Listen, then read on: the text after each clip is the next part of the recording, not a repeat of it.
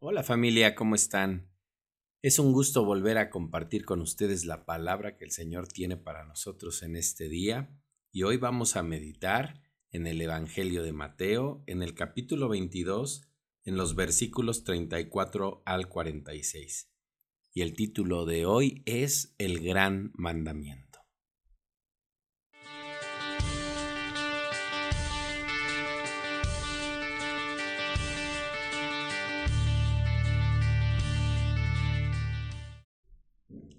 Los fariseos se reunieron al saber que Jesús había hecho callar a los saduceos, y uno que era maestro de la ley, para tenderle una trampa, le preguntó, Maestro, ¿cuál es el mandamiento más importante de la ley? Jesús le dijo, Ama al Señor tu Dios con todo tu corazón, con toda tu alma y con toda tu mente. Este es el más importante y el primero de los mandamientos. Pero hay un segundo parecido a este y dice, ama a tu prójimo como a ti mismo. En estos dos mandamientos se basan toda la ley y los profetas. En estos primeros versículos podemos ver cómo nuevamente en los escribas quieren hacerle preguntas al Señor con el fin de tentarle, es decir, que las intenciones que ellos tenían en su corazón respecto de las preguntas que le hacían no eran intenciones de que, que, los llevaran a aprender más del Señor o a corregir sus caminos, sino que realmente estaban buscando una oportunidad para que el Señor cometiera algún error o simplemente para pues obtener un conocimiento, como en este caso, en el que era de interés común para los judíos encontrar cuál de todos los mandamientos de la ley de Dios era el más importante.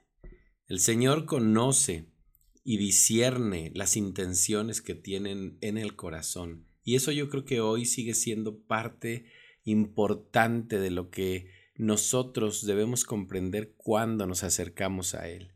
Él, él puede saber con precisión lo que estamos pensando, lo que estamos queriendo, lo que estamos eh, anhelando, cuáles son esas pasiones por las cuales nosotros nos estamos moviendo y, y entonces esta enseñanza eh, nos sirve para recordar que con Él debemos de ser transparentes, claros. Si nosotros tenemos algo que presentar delante de Él, que sean conocidas nuestras intenciones y nuestros pensamientos delante de Él. Por supuesto, el Señor le da una respuesta que va más allá de un simple conocimiento. Le da una respuesta que para ellos incluso representaba un gran reto, porque Él les responde desde la perspectiva del amor. Él les dice que los, el primero y más grande mandamiento es amar a Dios con todo su corazón, con toda su alma y con toda su mente, pero que el segundo es semejante y es amar a nuestro prójimo como a nosotros mismos. El Señor pone al mismo nivel estos dos mandamientos que se basan en el amor, en el amor al Señor y en el amor a nuestro prójimo. Continuemos la lectura. Mientras los fariseos todavía estaban reunidos, Jesús les preguntó, ¿Qué piensan ustedes del Mesías? ¿De quién desciende? Le contestaron, desciende de David. Entonces les dijo Jesús, Pues ¿cómo es que David, inspirado por el Espíritu, lo llama Señor?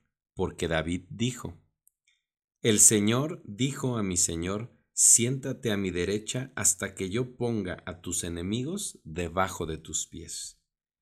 ¿Cómo puede el Mesías descender de David si David mismo lo llama Señor? Nadie pudo responderle ni una sola palabra y desde ese día ninguno se atrevió a hacerle más preguntas. En estos otros versículos podemos ver cómo ahora el Señor es quien le hace una pregunta a los fariseos. Ellos conocían bien la ley y conocían las escrituras, así que entendieron cuando el Señor estaba citando el Salmo 110.1 acerca que habla acerca del Mesías, ¿verdad? Y esto es porque nosotros sabemos que la naturaleza que tiene el Señor es mucho más que de un simple hombre. Él tiene naturaleza humana, pero también naturaleza divina. Él vino a tomar forma de hombre, siendo Dios, para otorgarnos la salvación. Y pues obviamente el Señor está esperando que ellos puedan responderle, pero ellos no logran hacerlo porque no están viéndolo a Él como el Mesías, no están viendo eh, esas dos naturalezas que él, él tiene. Ellos no creían ni mucho menos se imaginaban que estaban hablando con Él, ¿verdad? Porque ellos, pues los planes que tenían acerca del Señor eran para matarle y no para reconocerle como ese Mesías que iba a venir y del que se estaba hablando en las escrituras. Que él ciertamente es hijo de David porque viene de ese linaje, viene a través de ese mm, tomar forma de hombre, pero él es hijo de Dios. Familia, esta es la palabra que el Señor trae hoy a nosotros. El Señor nos invita y nos recuerda a tener una visión clara de qué es lo más importante para Él acerca del amor a Él y el amor hacia los demás. Así es que pongamos en práctica esto que aprendemos de parte del Señor y nos escuchamos la siguiente ocasión. Que el Señor les bendiga. Hasta la próxima.